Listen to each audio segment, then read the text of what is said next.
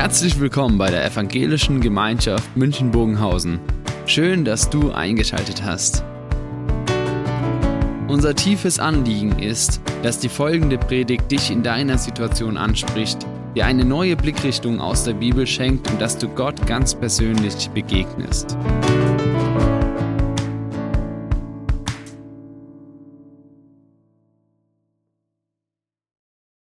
Ja, ich werde nochmal auch auf das Video mit eingehen, weil wir in dem Video ganz viele Fragen gehört und gesehen haben, die debattiert wurden, damals und auch heute. Heute werden auch noch ganz viele dieser Fragen immer wieder aufgeworfen und dann ähm, besprochen und versucht zu klären. Wir alle brauchen einen guten Grund, warum wir glauben oder auch warum wir unseren Glauben als wahr und als richtig für uns empfinden. Und das gilt eigentlich im ganz Allgemeinen, dass wir immer wieder diese Frage oder dass, ein, dass religiöse Menschen und Menschen, die glauben, diese Frage stellen sollen auch und müssen, warum sollte ich das glauben? Warum sollte ich an Christus glauben, an Jesus glauben, an die Auferstehung oder auch an alle anderen Religionen? Die Frage ist immer gleich. In unserer Gesellschaft glauben manche an philosophische Meinungen, an esoterische äh, Dinge oder manche glauben sogar einfach, ja, da kommt halt irgendwann was. Irgendwas wird schon kommen und wenn dann was kommt, dann ist, wird schon gut werden. Und wenn man da ähm, davon ausgeht, dass es eine Ewigkeit gibt und wenn man davon ausgeht, dass man die Ewigkeit schon hier bestimmen darf, dann kann man sagen, ja, so eine Aussage wie, na, da wird schon irgendwas kommen, die ist schon ganz schön mutig. Da ist man entweder mutig oder ein bisschen unbekümmert, dass man sagt, okay, die Ewigkeit, das wird schon, werde ich schon auf mich zukommen lassen. Ist es bei uns Christen anders? Ich würde sagen, ja. Und Paulus würde das auch sagen. Weil wir Christen, wir glauben an einen Gott, an Jesus, an diese Auferstehung, die historisch faktisch ist. Paulus geht davon aus, dass es wirklich eine wirklich ein Punkt war, an dem Jesus auferstanden ist, historisch in der Geschichte. Gleich lesen wir diesen Abschnitt, den Paulus dann auch geschrieben hat, in, an die Korinther. Und darin beschreibt er auch ganz konkrete Dinge, wie es passiert sein, also er, wir lesen direkt diesen Text, aber in, in den Vor- und in dem Brief drumherum stehen immer wieder historische Daten, die Paulus aufnimmt, um zu zeigen, dass dieses Ereignis wirklich historisch ist. Und das ist eigentlich eine ganz spannende Sache, dass wir eben unseren Glauben aufbauen, nicht auf Gedankengänge von Menschen, die tot sind und irgendwann gestorben sind und weg sind, sondern dass wir unseren ganzen Glauben aufbauen auf jemanden, der wieder lebt. Und das äh, braucht Gründe. Ich lese uns mal den Abschnitt vor aus 1. Korinther 15, 12 bis 19. Nun lautet die Verkündigung, Christus wurde vom Tod auferweckt. Wie können dann einige von euch sagen, es gibt keine Auferstehung der Toten? Wenn es nämlich keine Auferstehung der Toten gibt, dann wurde auch Christus nicht auferweckt. Wenn aber Christus nicht auferweckt wurde, dann hat unser, unsere Verkündigung keinen Sinn. Auch euer Glaube ist dann sinnlos. Dann wäre es ja falsch, was wir über Gott bezeugen. Denn im Gegensatz zu dem, was er getan hat, würden wir bezeugen, er hat Christus auferweckt. Aber er hätte ihn eben nicht auferweckt, wenn, er, wenn es gar keine Auferstehung der Toten gibt. Denn wenn es richtig ist, dass Tote überhaupt nicht auferweckt werden, dann wurde auch Christus nicht auferweckt. Wenn aber Christus nicht auferweckt wurde, dann ist euer Glaube vergeblich. Dann seid ihr auch immer noch mit Schuld beladen. Dann sind also auch die verloren, die im Vertrauen auf Christus gestorben sind.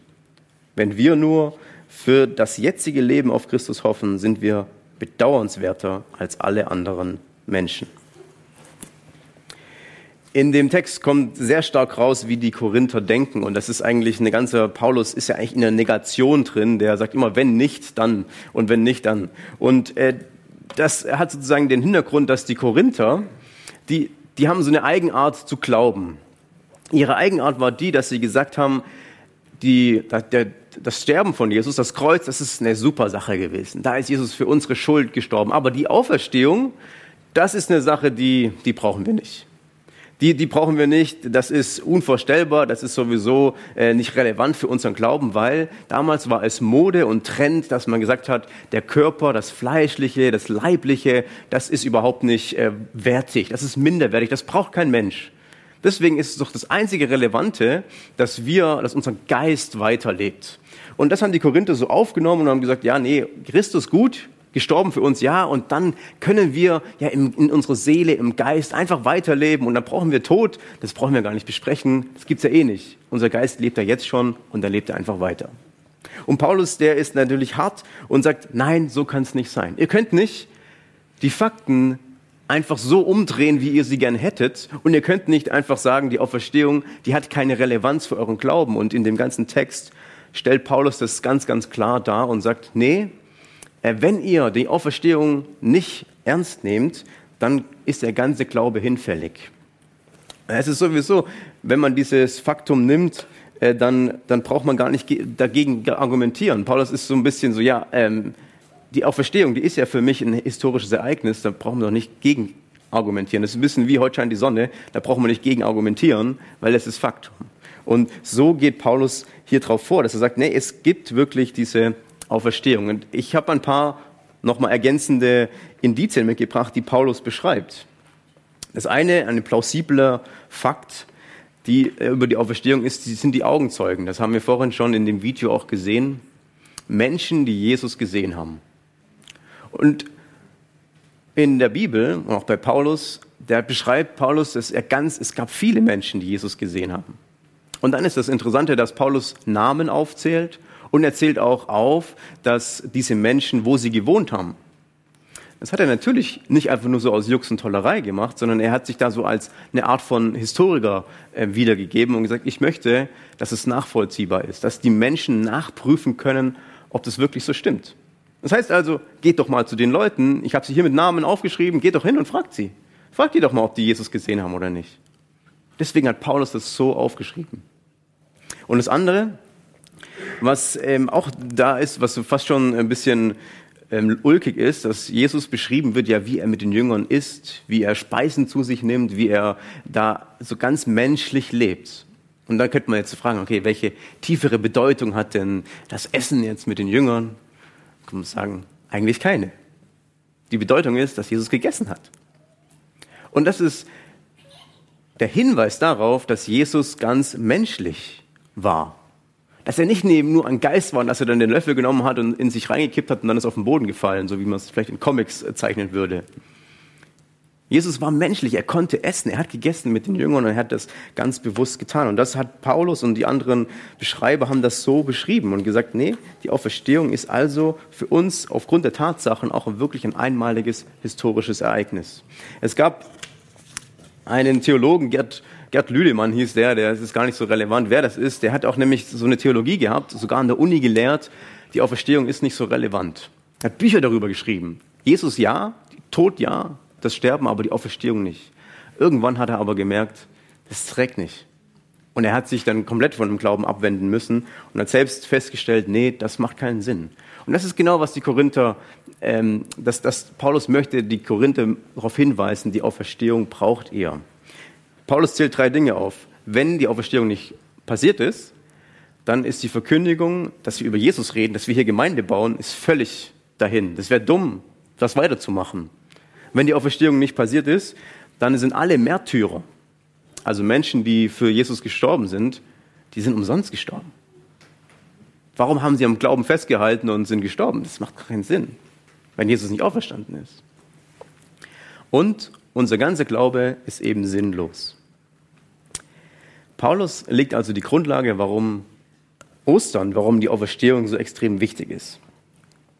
Es gab in München einen Lehrer, der hat mal nach dem wichtigsten christlichen Fest gefragt in der Schule und in der Klasse war dann das große Rätselraten.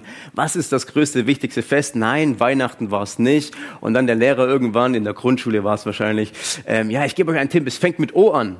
Und dann der kleine Benno, Hand hoch, ich weiß es, ja, Oktoberfest.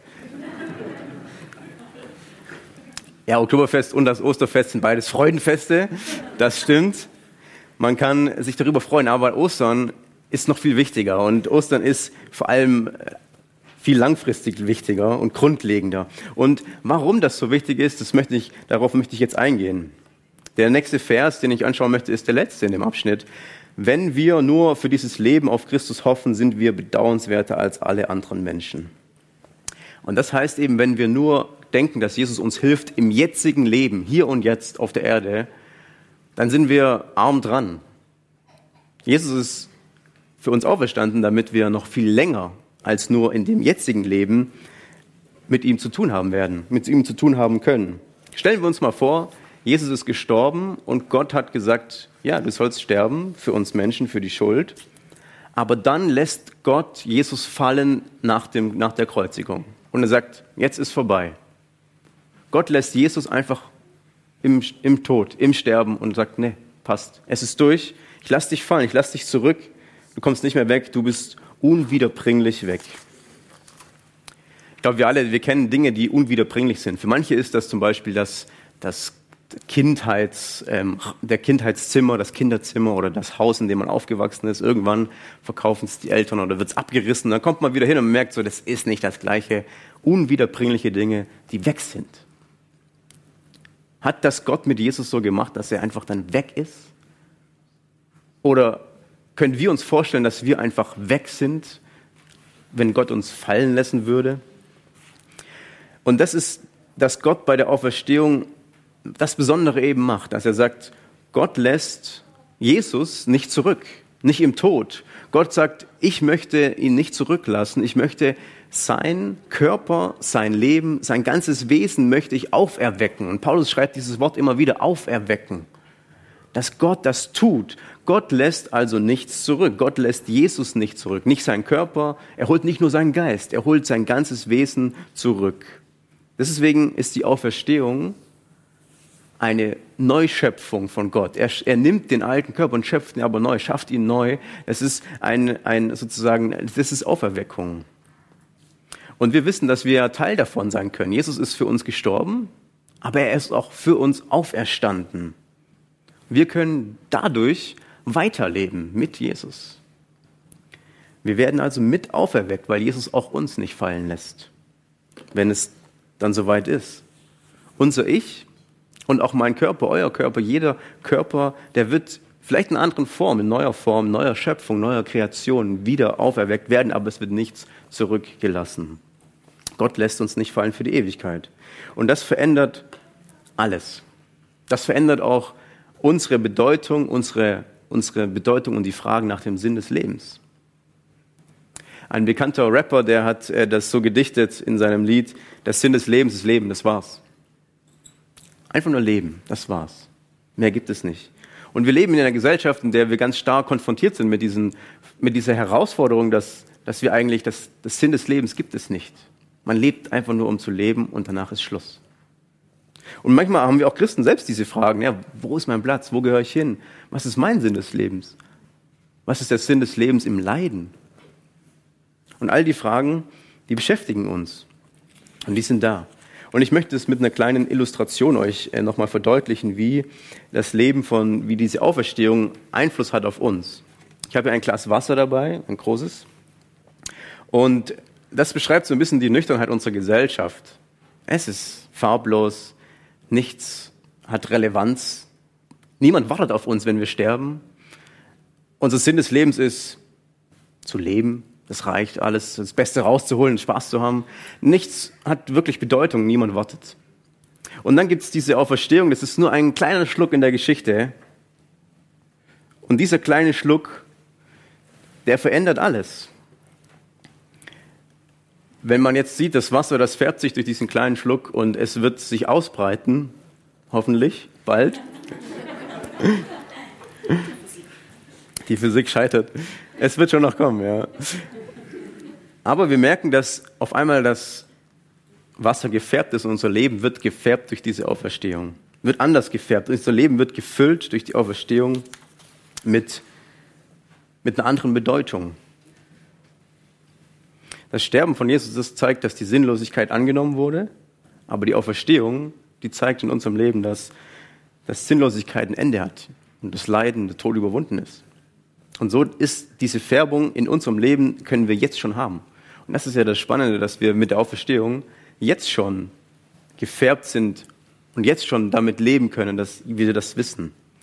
Paulus schreibt das wieder so ein bisschen umgedreht in einem Vers, Wenn aber Christus nicht auferweckt wurde, dann ist euer Glaube vergeblich. Und wir drehen das mal um, weil das immer so ein bisschen das, das die Negation ist. Wenn aber Christus auferweckt wurde, dann macht euer Glauben Sinn.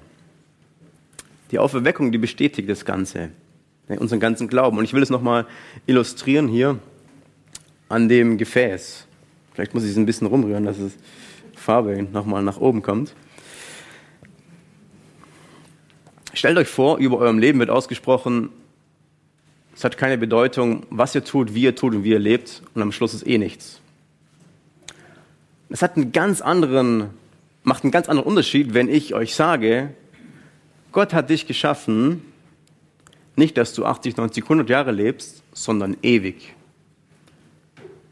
Und ich habe dich geschaffen, sagt Gott, dass du ewig mit mir lebst. Ich habe dich geschaffen, dass du ewig lebst. Und das ausgesprochen über dem Leben hat doch heute schon eine Relevanz. Wir merken heute schon, dass diese Bedeutung in meinem Leben ist gewaltig anders. Ich weiß auf einmal, dass mich jemand wollte. Ich weiß, dass jemand mit mir in ewig, die Ewigkeit verbringen möchte. Von jetzt bis immer, für immer. Jemand wartet auf mich. Und ich weiß, dass jemand einen Weg geschaffen hat, dass ich mit diesem Gott auch zusammen sein kann. Für die Ewigkeit. Und ich glaube, das gibt unsere, unserem Leben jetzt diese Färbung, dass wir jetzt schon wissen, egal wie ich in meinem Leben, auch welche Fragen ich habe, wenn ich nicht weiß, wo mein Platz ist, wo ich hingehöre, was ist der Sinn im Leiden? Das sind die großen Fragen, die wir natürlich haben.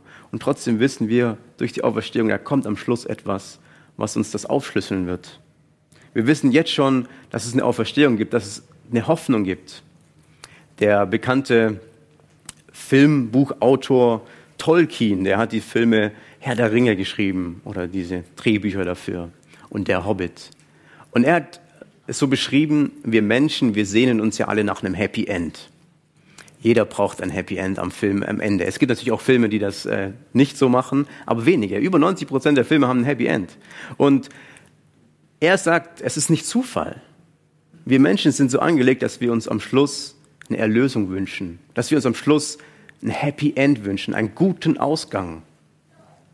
Und Tolkien, der selbst Christ war und auch die Bücher so bewusst auch so fantasymäßig geschrieben hat, aber eben mit christlichen Inhalten auch, der, hat, der sagt, diese, diese Veranlagung, dass wir Menschen das haben, dass wir uns nach einer Happy End sehnen, das ist auch ein Zeichen dafür, dass wir selber wissen, es gibt was Höheres, was uns ein Happy End geben kann. Und ich glaube, diese Auferstehung, das ist genau das, was, was wir in unserem Leben, wie wir unser Leben färben können. Zu wissen, es gibt ein Happy End. Zu wissen, manchmal hat man jetzt platte und einfache Antworten auf komplizierte Fragen mit Leid, Krieg, Krisen und anderen Herausforderungen. Manchmal bleibt einem nur die Stille, die, ja, irgendwie muss man durch. Aber eigentlich haben wir die viel größere Antwort, dass eben Jesus auferstanden ist, dass wir sagen können, am Schluss gibt es ein Happy End. Da wird Gerechtigkeit sein am Ende werden wir die Ewigkeit mit ihm verbringen. Und wir haben eine Hoffnung, die jetzt beginnt, die wir jetzt, wir sind gefärbt mit dieser Hoffnung, aber die Zukunft. Und in Zukunft wird das alles in Gottes Hand sein.